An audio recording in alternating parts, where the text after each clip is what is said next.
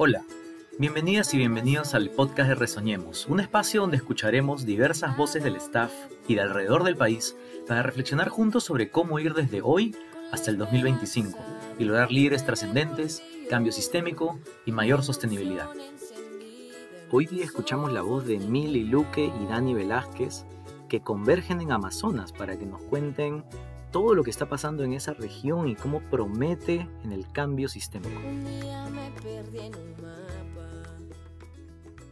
Genial, tenemos unas súper invitadas el día de hoy. Eh, gracias Mili y Dani por estar aquí para contarnos sobre Amazonas. Gracias por la invitación, Franco. Sí, gracias. Creo que es un gusto estar aquí, compartir con, con todos los que nos están escuchando. Bueno, todos los podcasts los comenzamos con, eh, con algo que es bien importante siempre para nosotros, que es saber quiénes son las personas que están detrás del trabajo y de las iniciativas que tenemos. Entonces, la pregunta que les quiero hacer a cada uno y que se tome unos minutos para contarnos un poco es en una intersección entre la historia de tu familia, entre tu historia y la educación. Si nos pueden contar cada una, tipo de dónde viene su familia, cuál es el contexto educativo, cómo se sitúan ustedes dentro de ello. Bueno, para contarles un poquito, Franco, eh, mi historia de familia es como muy variada y muy diversa, eh, porque vienen de diferentes, diferentes lugares. Mi mamá es cubana, mi papá es peruano, y creo que, no sé, creo que esta riqueza como cultural siempre ha sido de alguna forma llevada a cada uno de, eh, bueno, en mi vida y con mis hermanas también desde casa. Yo tengo cuatro hermanas eh, todas somos muy seguiditas. Tengo una hermana gemela, una hermana que es dos años mayor que yo y una menor. Y hemos crecido y durante nuestra etapa escolar como juntas, ¿no? Y creo que ha sido un momento como muy chévere de compartir como mismos profesores, compartir tareas, eh, conocer un poco del contexto en el colegio. Tuve la oportunidad de estudiar en un colegio público solo de mujeres, era un colegio de convenio religioso. Entonces, tenía como varias características muy particulares esa escuela que me marcaron de alguna, de alguna forma como fuerte.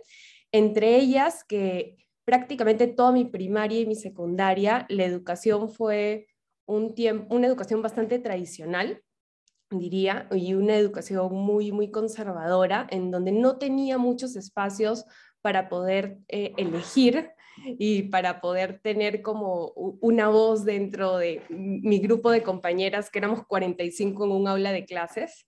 Imagínense ahora que han cambiado también como la cantidad de estudiantes que tenemos. Entonces creo que de alguna forma algo que, que me impactó mucho con mi familia y lo que pude vivir como en la primaria eh, fue que, que, mis padres siempre fueron como muy abiertos a que yo pudiera decidir lo que me gustaría como estudiar después de incluso de que acabó como el colegio, ¿no? Y esto fue a que eh, ambos tuvieron la oportunidad de ser becados desde sus eh, desde sus escuelas. Mi mamá obtuvo una beca para irse a estudiar a Alemania cuando terminó el colegio y mi papá obtuvo una beca en Perú para irse a estudiar también a Alemania cuando terminó su colegio. Entonces es interesante porque se conocieron en Alemania durante el tiempo de la universidad y convivían en un internado para estudiantes latinoamericanos. Eh, que vivían en ese internado. Entonces, estuvieron cinco años de su carrera eh, donde se conocieron y donde nació mi hermana mayor, ¿no? Y después tomaron la decisión de venirse a vivir como al Perú, ya, y ahí fue que nacimos como mi, siguiente, mi hermana gemela y yo, y luego mi hermana como eh, la menor. Y ha sido interesante porque creo que la experiencia que ellos vivieron de, eh, esta experiencia de alguna forma mm, también la compartieron con nosotros y nos dieron esta oportunidad, incluso después de que termináramos el colegio, de tener la opción de, estudiar fuera, de no limitarnos a, solamente ver lo que estaba pasando localmente o en nuestra comunidad. Y, y ahí fue que tomé la decisión yo acabando el colegio, porque realmente durante mi etapa escolar no fue tan gratificante como me hubiera gustado, eh, eh, porque me sentía muy, muy limitada y muy cohibida de, de, compartir ciertas cosas o de incluso tener la libertad de levantar la mano y decirle, profesora, no pienso así, yo creo que debería ser de esta, de esta manera. No sentí que tenía esa libertad, eh, pero a la hora que viajé a la universidad, sentí que sí la tenía. Y ese fue un momento en el que yo decidí que trabajar por la educación de alguna manera tenía que tener ese impacto en los estudiantes, en donde ellos, era como un proceso de guiarlos, guiarlos en su proceso, en donde ellos podían elegir eh, el camino que querían tomar y que podían confrontar a los maestros cuando no estaban de acuerdo con alguna decisión que tomaban, ¿no? Y, de hacer su propio camino junto con sus otros compañeros de clase. Tener esa libertad creo que fue lo que a mí me motivó mucho a seguir el camino de educación, encontrar que Enseña compartía eh, esa visión y ese camino. Eh, me animó muchísimo para poder postularme a ser PEP, ¿no? Y mi experiencia como PEP, los dos años en Amazonas, creo que fueron un punto importante eh, en el que yo reconfirmé el compromiso que tenía eh, por ayudar a los estudiantes y a los docentes a tener este pensamiento en el que podemos salir de la caja, ¿no? Como un pensamiento pensado más allá de, de, de esta cajita que a veces nos limita. Genial, oye, gracias Dani, súper, súper potente, este, y es, eh, es, potente ver cómo hay algunos de los elementos de, de lo que hacemos ahora que, que de, de, de, estudiantes, sus propias decisiones y todo, que son muy, muy, muy este, intrínsecamente enraizados en, en tu experiencia de vida, ¿no? Eh, súper bonito, gracias por, por compartir. Y, y Mili, cuéntanos tú, la misma pregunta. Gracias, Franco. Bueno, en mi caso, yo soy la primera generación en tener estudios superiores en mi familia. Les cuento un poquito. Mis abuelos, ambos son naturales de Puno, y tanto de parte de mi mamá como de parte de mi papá, ellos no tuvieron acceso a educación cuando eran estudiantes, bueno, cuando les tocaba estudiar. Esto es, históricamente ha pasado en muchas personas en el Perú, y por ende también mis papás, cuando nacen, ellos no tenían muchas oportunidades para estudiar, y además eran los terceros hijos en un grupo de cinco hermanos. Entonces, la tradición en la familia era que solo podía estudiar o solo se podía educar al, al mayor o a la mayor, y a ellos no les tocaba estudiar. Sin embargo, algo que ellos me contaron mucho y siempre salen varias conversaciones familiares es esas ganas de querer aprender. Esas ganas de querer aprender de mi papá lo llevaron a ir al colegio, aunque no fuese el, el hermano mayor, o sea, él quería ir, iba detrás de su hermano mayor y era el mejor estudiante. Es más, él ayudaba a otros compañeros a aprender a leer y escribir. Y en el caso de mi mamá, también pasaba lo mismo, o sea, ella también quería ir. Como era un colegio público, ella se animaba a poder participar, a destacar, a preguntar con sus, con sus maestras, todo aquello que ella le hacía falta para aprender esas ganas de querer estudiar y de ver como modelos a sus maestros y de aspirar a mejores cosas para su vida, los animaron a salir de sus comunidades y estar en Arequipa. Ellos se encontraron en Arequipa y coincidentemente encontraron estas motivaciones en común, que era esa pasión por aprender y que era ser perseverante, para cambiar su propia historia personal. Bueno, de ahí nací yo, de esa perseverancia y de esa pasión por aprender. Y hay dos cosas clave que en mi familia siempre me, me, hablan es que lo importante es la educación y lo importante que es la salud. Entonces, eh, desde muy chiquitita eh, he tenido el acompañamiento tanto de mi mamá como de mi papá para poder aprender para inicial hasta la secundaria. Y siempre tenía muy presente esto, ¿no? Que la educación es muy importante y aparte la historia de mis papás era algo que me marcaba bastante. Cuando estuve en la universidad, también tuve el acompañamiento de ellos y felizmente también egresé y justamente por eso elegí psicología porque educación y salud. Entonces, iba bastante relacionado a esas palabras que siempre estaban en, en, mi, en mi, familia presente. Eh, pero todo cambia realmente cuando entro a Enseño Perú y conozco la historia de uno de mis estudiantes, eh, exactamente su, su, nombre era Ronnie, y, y veo la edad que tenía, que tenía 12 años y no sabía leer ni escribir. Entonces yo me quedé como asombrada y decía, ¿cómo es posible que a esa edad, y estaba él en tercero de primaria, había muchas cosas ahí que no eran lógicas. Y cuando miraba a él en este contexto rural, realmente miraba a muchas personas que posiblemente pudieron haber sido parte también de mi historia personal o incluso puede haber sido incluso la historia de mis padres. Entonces me animé mucho a, a poder hacer algo, perseverar y esta pasión por aprender. Así es que recuerdo que me puse a estudiar un montón sobre cómo son los procesos de aprendizaje en la lectoescritura. Fallé bastante hasta que encontré un método que me ayudó muchísimo a hacer que él pueda aprender a leer y escribir. Y luego de eso me fui bastante feliz, pero vi también de que le había podido cambiar la vida a una persona, pero que tenía la posibilidad al salir de la experiencia de dos años de contribuir a que se cambie la vida de muchas más personas. En mi segundo año de PEP, conocí una directora que para mí fue brillante, es este, Chamorro, la directora Chamorro le decíamos, ella, su apellido era Chamorro, ella tenía un colegio primario del cual yo fui PEP en su segundo año, muy bueno realmente, parecía un colegio que hubiera sido muy bendecido porque tenía todos los implementos al día, tenía una gestión directiva alucinante, movilizaba a los padres y ella era una docente unidocente. Me, estaba alucinada con todo lo que era capaz de hacer por los niños de inicial, de primaria y todo lo que ella ponía al servicio, cómo se entregaba. Y yo le ayudaba porque era la PEP de segundo año con ella y, de verdad que era también bastante agotador, no lo puedo negar, porque sí salía fuera del horario bastante, eh, pero decía, qué bárbaro. Cuando miraba a ella y lo que pasaba en otros colegios, miraba a ella un referente de liderazgo y decía, quiero involucrarme en la gestión directiva. Entonces tuve la oportunidad de trabajar en gestión directiva después de, de Enseña Perú. Y cuando trabajé con gestión directiva, encontré también buenas historias de directores que habían sido muy bien acompañados por especialistas y UGEL a hacer cosas alucinantes en sus colegios. Y ahí me daba cuenta del acompañamiento. Y dije, quiero estar trabajando al lado de las UGELs. Y tuve la oportunidad de trabajar con UGELs. Y cuando estuve con ellos me di cuenta lo valioso que era poder tener líderes en UGELs y en con esta capacidad de movilizar, de conectar, de perseverar en la educación, de apasionarse por la educación y hacerlo con cariño, hacerlo con gusto. Entonces, he visto muchas personas haciendo ese cambio en diferentes partes del país. Y siento que yo soy una persona más que está sumando a esto. Y, y me gusta, me siento muy apasionada por la educación y siento que es un camino de largo, de largo, largo alcance y también que requiere mucha perseverancia. Pero algo que sí me marca mucho es lo que pasó con mi historia personal en estos momentos que les conté y el poder que tiene la educación para cambiar la vida de las personas que pueden cambiar el mundo.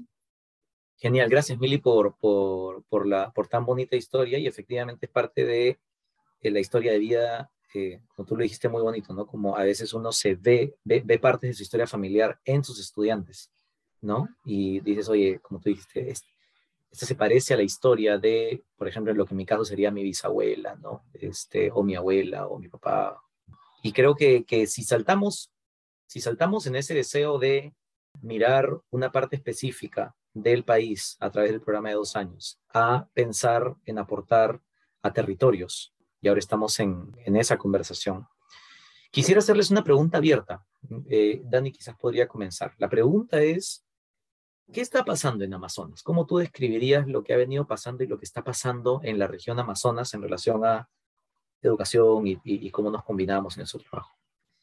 Es interesante, Franco, ver cómo lo que está pasando en Amazonas y yendo en el tiempo un poquito a unos años atrás, cuando iniciamos con, con Enseña Perú y, se tuvo esta iniciativa de empezar y apostar por la región de Amazonas en el 2018, que lo recuerdo mucho porque fui en, ese entonces PEP y, y ha sido como interesante ver cómo desde el 2018 hasta ahora, 2021, teniendo en cuenta que hemos tenido dos años prácticamente de pandemia, eh, con muchos cambios en la región, igual la educación en Amazonas no ha parado y ha continuado, así como sigue continuando eh, en las diferentes regiones del país, ¿no? Y creo que eso es algo muy valioso y es importante también reconocerlo y verlo, cómo los profesores se han reinventado, se han adaptado a tantos cambios, han sido flexibles frente a estos cambios y han sacado la educación de la región adelante, especialmente en Amazonas, porque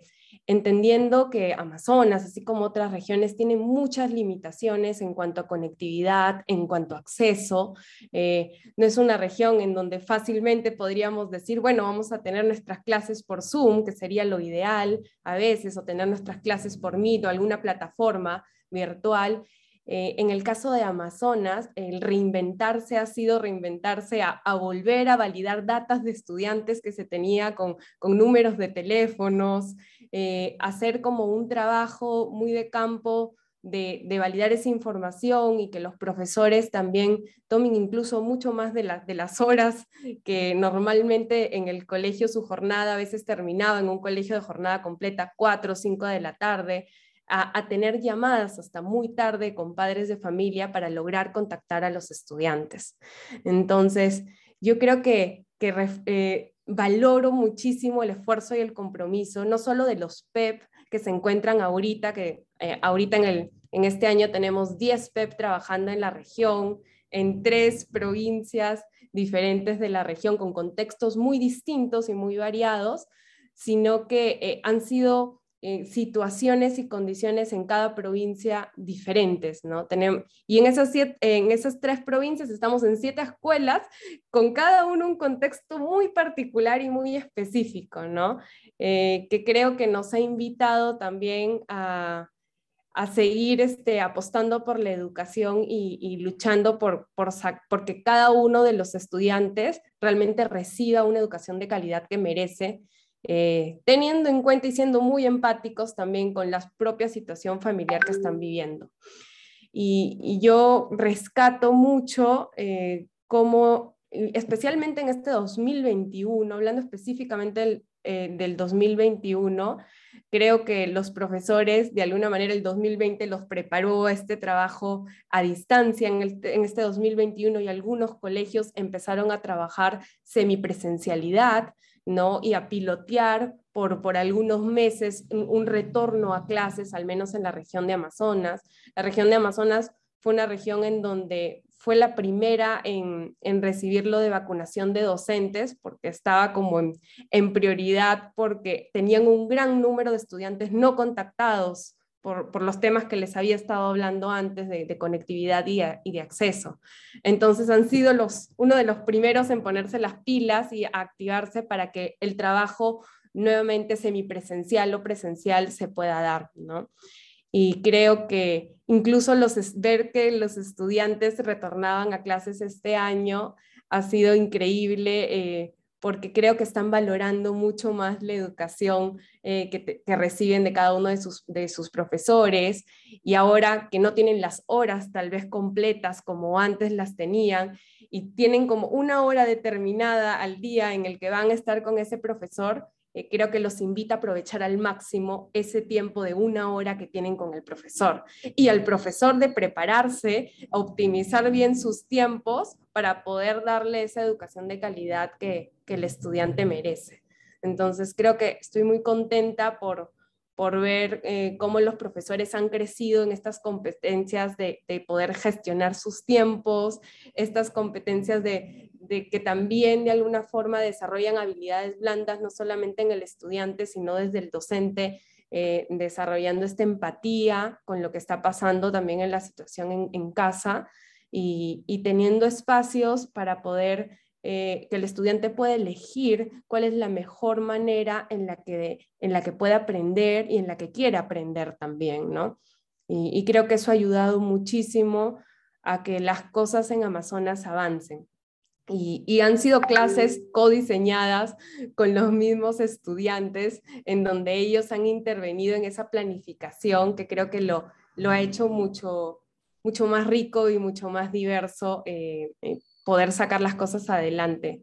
Entonces, estoy, estoy muy contenta por eso y, y por cuánto apoyan no solo los directores, los colegas, sino los padres, el esfuerzo tan grande de los padres de familia, porque realmente sus hijos reciban esa educación que muchos de ellos tal vez en, en, el año pasado no pudieron recibir por una cuestión de acceso y ahora que vuelven a las, a las clases, pues están esforzándose mucho por, por poder recibirla.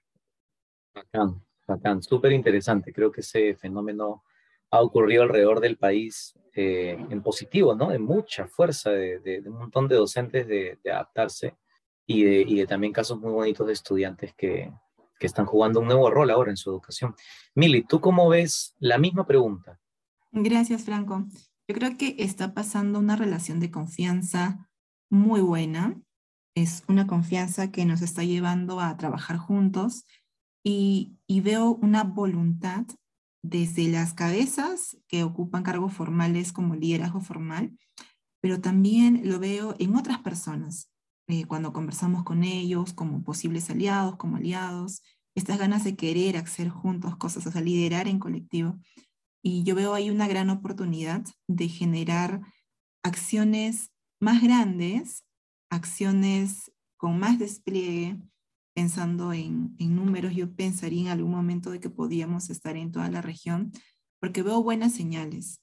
Eh, me ha gustado poder conocer desde hace algunos meses al equipo de la Amazonas con tanta voluntad de quererse reunir conmigo, de querer trabajar con Enseña Perú, de, de saber incluso más a detalle de las cosas que venían pasando en Enseña Perú que las que yo podía conocer, porque yo he asumido el rol hace unos meses y ellos me contaron, sí, están haciendo esto, esto, esto y lo otro. Y yo decía, genial, han leído todo el informe o, o, o cómo es que están enterados de todos los detalles.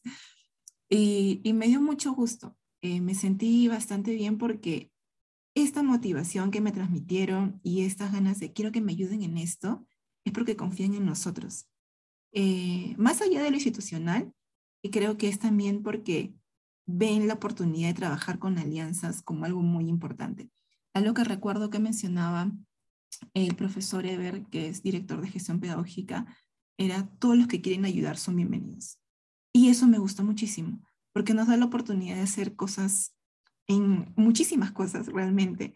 Cuando pienso en lo que hemos logrado hasta ahorita, eh, o de lo que he podido ver yo, ya lo comentó Dani algunas cosas, eh, pero desde que estoy el encuentro de liderazgo estudiantil que sea liderado por, por parte del Estado de Enseña Perú o egresados de Enseña Perú con estudiantes y que ellos tengan la apertura a dejarnos libre ese espacio que nosotros lo diseñemos como veamos porque confiaban en nosotros en la forma en cómo íbamos a llevar el espacio.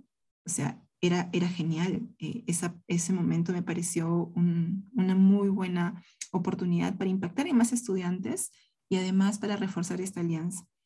Eh, actualmente, como menciona Dani, estamos eh, en IMAS, en Luya, en Chachapoyas. El proyecto Campo Redondo está dentro de Campo Redondo en, en, Luya y tiene una llegada este, muy bonita con educación para jóvenes y adultos. Y cuando tomo distancia, me doy cuenta de que estamos trabajando en colegios de inicial, de secundaria y de jóvenes y adultos. Y digo, ¿qué falta? Falta solo inicial este, y falta educación superior. Y digo, wow. Y están habiendo buenos resultados. Eh, tanto Lucy como Nati están haciendo cosas muy bonitas y ya van a cerrar este programa de Campo Redondo en DBB, DDB y posiblemente se muevan a otro sitio y abramos la acción también en otra, en otra provincia eh, distinta. Entonces, cuando tomo nuevamente distancia, digo, se están prendiendo más lucecitas en diferentes provincias y, una cosa más que está sucediendo es el proyecto Explora Más con CEDAL en un colegio de mujeres en Chechapoyas, donde se está permitiendo descubrir las oportunidades a futuro que podrían tener niñas eh, que a veces no tienen esta, digamos, esta, visión completa de todo lo que les espera y que a veces podrían estar sesgadas por algunos estereotipos que se tienen de género. Y cuando tomo distancia nuevamente digo, están pasando más cosas de que solamente acciones en específico y me da mucho gusto. Creo que esta voluntad de querer trabajar juntos nos puede llevar a poder catalizar algunas acciones con más aliados, eh, con esta gran voluntad y poder generar realmente un movimiento por la educación en Amazonas, porque yo veo que hay muchas ganas de, eh, de querer hacerlo. Súper chévere. A mí también me gusta mucho esa parte de, eh, como dices, como de tomar distancia, ¿no? Creo que me gusta cómo, cómo, cómo se complementan las visiones que, que, que, cada uno ha puesto, ¿no? Como Dani, una visión como más histórica de conocer bien, bien profundamente lo que ha pasado desde que pisamos por primera vez la región, un, un, contacto continuo, ¿no? De múltiples roles con el liderazgo que está ahí en las aulas, con esa capacidad de transformación que tiene los liderazgos que están en los coles, ¿verdad? Eh, y ahora, ahora cuando Mili decía, yo hago ese ejercicio usualmente, ¿no? Como digo, a ver, voy a listar todas las cosas que están pasando en la región, ¿no? Entonces, en esta región, hasta ahora, hemos tenido eh, a, a, grupos de PEPs que han estado en, en total en, en, tres provincias hasta ahora, ¿no? En esas tres que he mencionado. De hecho, es la región también que tiene un poquito más de contrataciones del Estado. Eh, si sigo listando, ¿no? Tenemos, voy a, voy a decir para, para nuestros oyentes también, para el staff, ¿no? Para que dimensionemos todo lo que hay. Entonces, mencionamos los PEPs en tres provincias. Este, tenemos lo del programa CEDAL, eso es nuevo, ¿no? Que está comenzando a desplegarse para niñas, un programa muy bien construido por alumni de, la organización. Eh, sé que ha habido en el lado de alumni más específicamente, hay pasantías, ¿no? De las primeras pasantías con la región en la política de eh, los portafolios de este año, ¿no? Y, sé que están, creo que van a reclutar, creo que ha sido la primera organización que, que ha puesto nuevamente pasantías, nuevamente para el programa de, de verano. Nuestro web Javier Ramírez, que va a culminar su programa ahora, estuvo en ese equipo con eh, Rocío, con Elber de, de la Dirección Regional de, Amazonas. Sé que también ha habido, Amazonas fue la tercera región que más estudiantes mandó al programa de liderazgo de estudiantes. Este, después de, de, Cajamarca, que fue la número uno, y, y, Ancash. Eh, entonces, eso también conforma otra, ¿no? Otra, otra configuración porque tenemos estudiantes que están en aulas, eh, en varias UGELES, Iris, por ejemplo, que, que, está liderando cosas ahí en el, eh, desde ese grupo que acaba de terminar. ¿Y qué más? Este, de lo que hay hasta ahora, estamos cada vez más teniendo, como dice Mili, un grado de confianza muy potente de la mano del liderazgo de, de, de la dirección regional, eh, que es un equipo que está varios años, dicho sea de paso ahí. Esa es una característica particular porque Elber está ahí desde, que, desde antes que nosotros entráramos, ¿no? El director de gestión pedagógica. Eh, y eso es interesante porque cada vez vemos en Mujeres y en Dres liderazgos un poco más largos, ¿no? En Ancash lo mismo. En Ancash esos liderazgos que están ahí estaban desde antes que nosotros estábamos y permite construir una relación interesante, ¿no? Eh, completemos la figura. ¿Hay algo más que, que, que querramos como para completar, he hecho alguno de los puntos? Y luego pasamos a qué se viene, porque sé que se vienen cosas también. Creo que Franco, ahí sería muy chévere también mencionar que este año hemos hecho un piloto chiquito focalizando acompañamiento a directores. Bacán. Cuéntanos en un minuto, Dani, más o menos cuáles fueron las características de este primer piloto de, de directores Sí, bueno, este año decidimos, Franco, frente a una necesidad no solamente acompañar eh, el acompañamiento que se daba a los PEP, sino también identificar estratégicamente eh, directores en las tres provincias en las que estamos trabajando para empezar un piloto de acompañamiento a directores, teniendo un plan de desarrollo individual con cada director en donde los directores identificaban, eh, trabajando las cuatro competencias de acompañamiento que trabajamos con los PEP, de planificación, eh, también de la competencia de facilitación, gestión del ser, y de acciona colectivamente, eh, ellos podían tomar dos de esas competencias para poder trabajarlas durante un tiempo de dos meses, ¿no? Entonces, ha sido muy, muy rico y muy interesante ver los resultados de este proyecto eh, porque ha ayudado a fortalecer el vínculo con el director, conocer y compartir más a fondo eh, la historia de cada uno de los directores y cuáles son los objetivos que ellos quieren eh, para poder trabajar con su equipo de, colegas dentro de la institución educativa. Entonces, creo que poder recibir este acompañamiento en donde ellos podían identificar esos, esos objetivos que querían trabajar con sus equipos, les ha ayudado muchísimo, ¿no? Eh, ha fortalecido vínculos en los equipos de trabajo, eh, ha mejorado relaciones eh, en temas de resolución de conflictos, de manejos y gestión del tiempo, que creo que ha ayudado a que la dinámica de trabajo con los PEP y con los demás colegas eh, mejore, ¿no? Y yo, eh, pensando un poco en cambio sistémico, veo cómo estamos trabajando con los diferentes actores.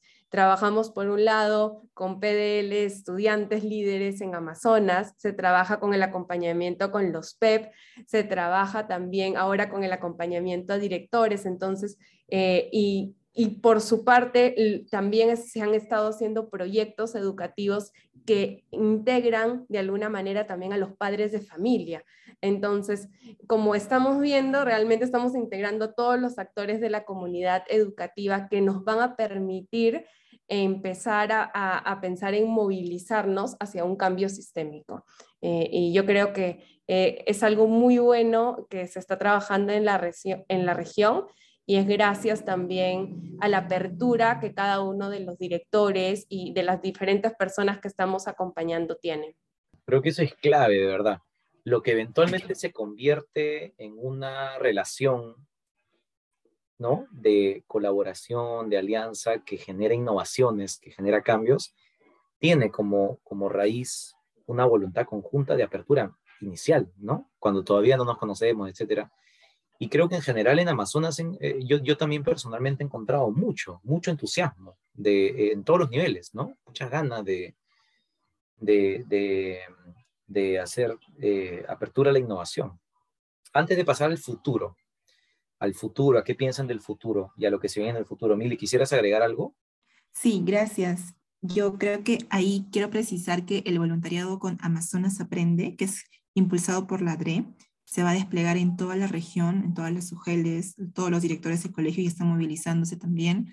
Y Enseña Perú nos están dando la oportunidad de aportar en dos líneas. Uno, con un equipo de asistencia técnica que va a relacionarse con cada una de las UGELES en Amazonas pero además con otro equipo que va a ser el voluntariado eh, dando clases a los estudiantes en la carpeta de recuperación. Entonces, ahí tenemos dos grupos muy interesantes donde podemos seguir, además de aportando, conectando eh, con los sectores locales de la zona. Otra de las cosas que, que se me pasó mencionar fue que el INVE del año pasado tuvo focalizado a estudiantes de Amazonas eh, para poder hacer las clases virtuales. Y este año también se va a dar. Entonces, me parece hermoso. Ah, bueno, eso se venía en el siguiente capítulo. Lo otro... Dale, dale, dale. Este, jue este viernes, eh, como parte del proyecto de Explora Más, en coordinación con el colegio que, para, para, brindar oportunidades a las niñas, va a participar la responsable de ah. Jóvenes Líderes IPAE, eh, facilitando un taller de orientación vocacional. O sea, realmente la capacidad que tenemos es enseña de poder conectar a las escuelas con este tipo de ponentes es muy buena y sobre todo para las niñas. Y finalmente, algo que tiene Campo Redondo y que va a dejar huella para siempre, yo creo, en, en Campo Redondo, en DBB, es la biblioteca municipal que, que Lucy, que Nati eh, pudieron dejar en la zona y que está en funcionamiento. Y es hermoso ver que van niños y van también adultos a hacer uso de ella. Espectacular. Creo que, que Amazonas es un caso muy interesante de esta parte de la estrategia de alumni consultores, ¿no? Que son, o sea, el, el, el, los puntos más este, potentes son cuando, por ejemplo, Campo Redondo es un excelente ejemplo, ¿no? Este, Lucy y, y Nati, alumni, se involucran en este proyecto de educación adulta, que no es necesariamente un programa de los nuestros, de la organización me refiero, pero termina siendo un aporte que construye hacia el cambio sistémico, ¿no? Eh, y en el camino, porque hablaba con ambas durante el camino ocasionalmente, tú puedes ver cómo ellas van creciendo en su liderazgo a medida que va avanzando, ¿no? Entonces, todo el círculo se cierra, porque la existencia de ese tipo de proyectos que está conectado a una visión más amplia de una región o de una termina también jalando hacia adelante la misión de la organización por ejemplo, en su caso he visto cómo han crecido muy, muy, muy, muy, palpablemente, además porque creo que como organización también, como movimiento, e, ellas han activado la red para su propio crecimiento, ¿no? Y me acuerdo que ella, o sea, quizás con Natalia un poquito más, pero yo, yo creo que a lo largo debemos haber tenido como cinco conversaciones de liderazgo, muy directamente, ¿no? Acá me está pasando esto, me está pasando lo otro, y sé que han tenido con otras personas más, ¿no? Entonces, creo que es un excelente ejemplo. El futuro, a ver, del futuro que se viene, sabemos que vamos, van a seguir habiendo PEPs y estamos chambeando más fuerte para fortalecer nuestra presencia de, PEPs. Una vez los líderes de todas las UGELES me dijeron, oye, quiero, me gustaría que, trabajemos en todas las UGELES, ¿no? Como decía Mili. Hay un montón de apertura y va a haber, eh, la buena, otra buena noticia es, bueno, lo de CEDAL va a continuar, lo del programa de liderazgo va a continuar de estudiantes, van a seguir profundizando ahí, va a abrirse qué maestro este, por primera vez en la región y seguramente se combinará con qué maestro docentes, qué maestro directores, porque hay mucho liderazgo ahí en esas zonas.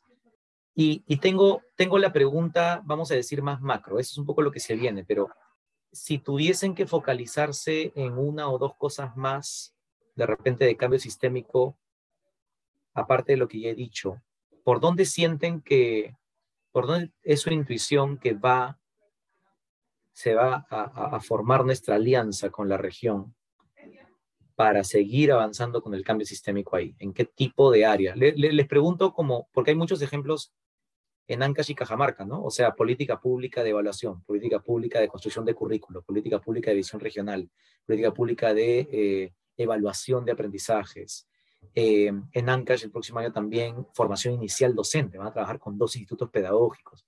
Entonces, hay un montón de cosas que se puede hacer, ¿no? Pero la pregunta de estrategia es, ¿por dónde lo llevarían ustedes? ¿Por dónde sienten que va a ir el futuro por encima de lo que ya sabemos que va a ocurrir?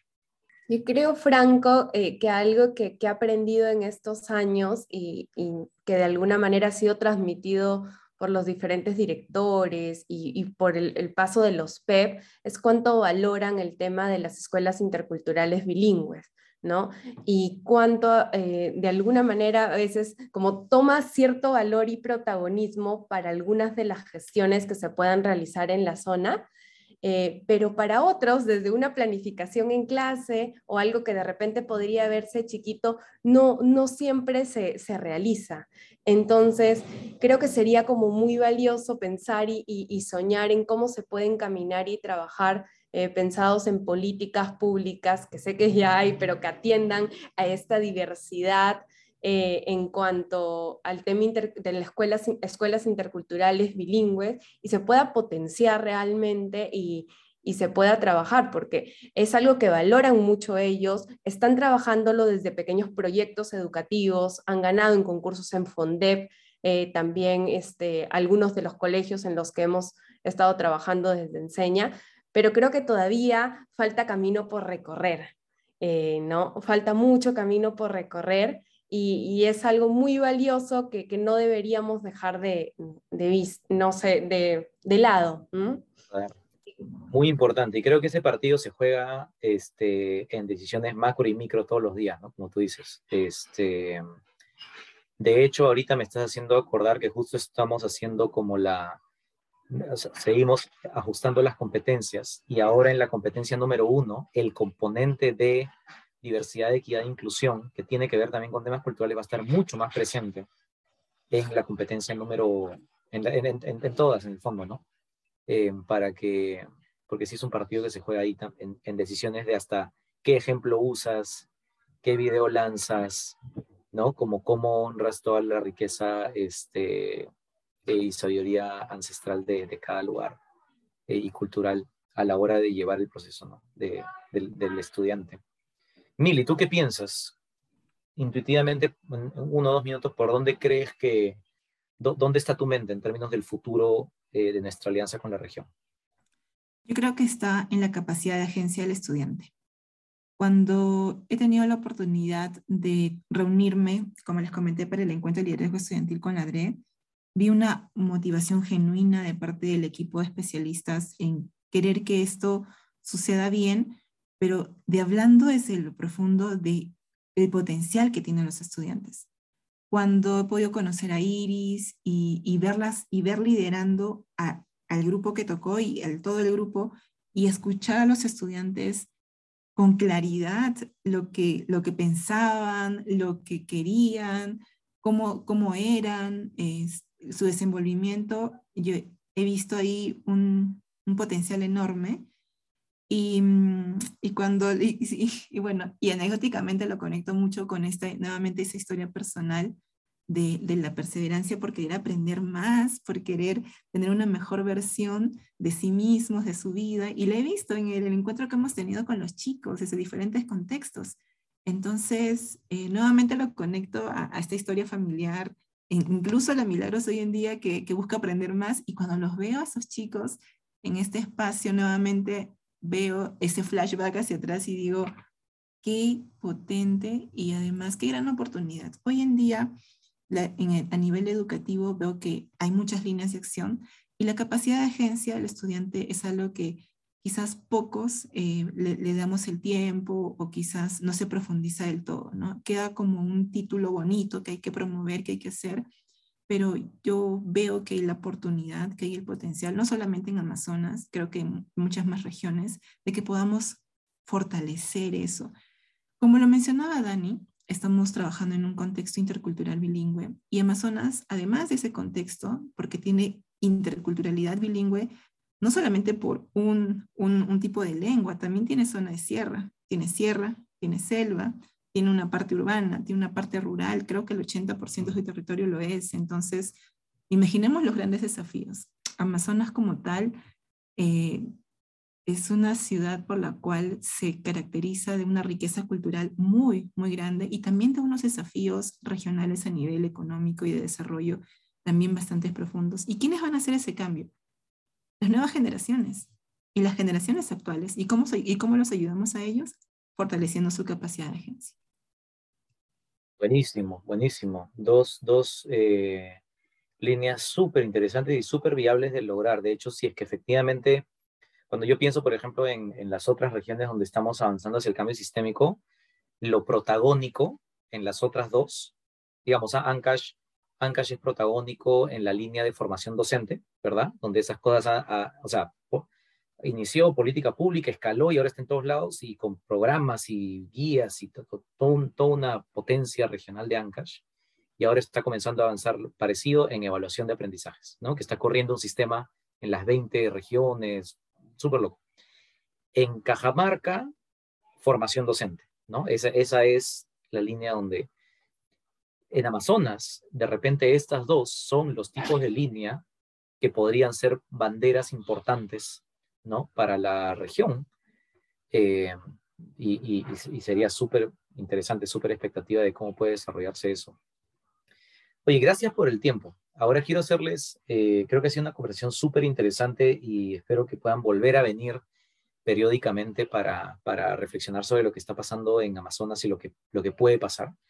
Eh, creo que es muy especial. Quiero hacerles una pregunta como para un minuto y medio cada una, que es la pregunta de salida que le hago a todo el mundo. Eh, que es volver, volver nuevamente a ustedes. Siempre le pregunto a todo el mundo, oye, este, tiene que haber, supongo, una imagen que se te viene a la mente, que es la que te hace levantarte por las mañanas a correr la cancha y a tratar de hacerlo siempre mejor. Eh, entonces, yo, yo le digo como eso que te jala, que te da propósito, yo no sé qué es porque es diferente para cada persona, ¿no? Pero quería preguntarles a cada una cuál es esa imagen que se le viene a la mente que a ustedes les da fuerza para levantarse en la mañana y, salir a, lucharla, pues, a jugar el partido. Creo que en mi caso, Franco, esa imagen a lo largo de los años ha ido cambiando. Y, ha sido diferente de acuerdo a la época en la que me encontraba, ¿no? Porque si me hubieras preguntado eso cuando fui PEP, tal vez la respuesta hubiera sido diferente. Ahora, eh, preguntándome a Daniela desde el rol que tengo como coordinadora de liderazgo en, la región de Amazonas, diría que esta imagen se refleja en el equipo que estoy acompañando. En cada uno de los rostros tengo en mi mente ahorita las 12 personas que, que estoy acompañando este año y, creo que algo que, me, que, me, motiva a levantarme todas las mañanas y, continuar con mi trabajo es ver el compromiso tan grande que estas 12 profesionales, independientemente de sus carreras, hayan apostado eh, por, de alguna forma, aventurarse a esta experiencia de dos años de trabajar por la educación y pensar que esta experiencia de dos años va a ser la que les marque y les impacte para los cambios a futuro es algo que, me anima muchísimo. Ver cómo pasó con mi vida eh, y cómo ha estado pasando con los diferentes grupos de PEP que pasan por el programa eh, es lo que realmente eh, me motiva y de alguna forma en este momento y en este año le está dando sentido a seguir apostando por la educación. Si ellos tienen ese compromiso tan fuerte, y están haciendo tanto esfuerzo, incluso pensando en la pandemia y en todo lo que han vivido estos profesores, eh, realmente es algo que los, valoro mucho. estoy muy agradecida con ellos, los valoro, valoro tan, tantísimo, eh, tanto el compromiso que tienen y es lo que de alguna forma me, me levanta en las mañanas. Gracias, Dani. ¿Tú, Mili? La última fotografía que se me viene a la mente, porque también tengo varias, este, y también me dejó pensando lo que dijo Dani, cómo cambia, es la última reunión que tuvimos con la DRE donde miraba la, la sonrisa del de profesor Ever y, y de Miss Neri, eh, con las ganas de querer hacer cosas juntos. Y lo, lo cual me da una confianza enorme de, de escribirles, de, de, mandarles un WhatsApp, de acercarme a ellos y, y de saber que genuinamente van a conversar conmigo, van a proponer o, o dirán no o dirán sí, porque es genuino. O sea, eso es lo que actualmente me está moviendo bastante.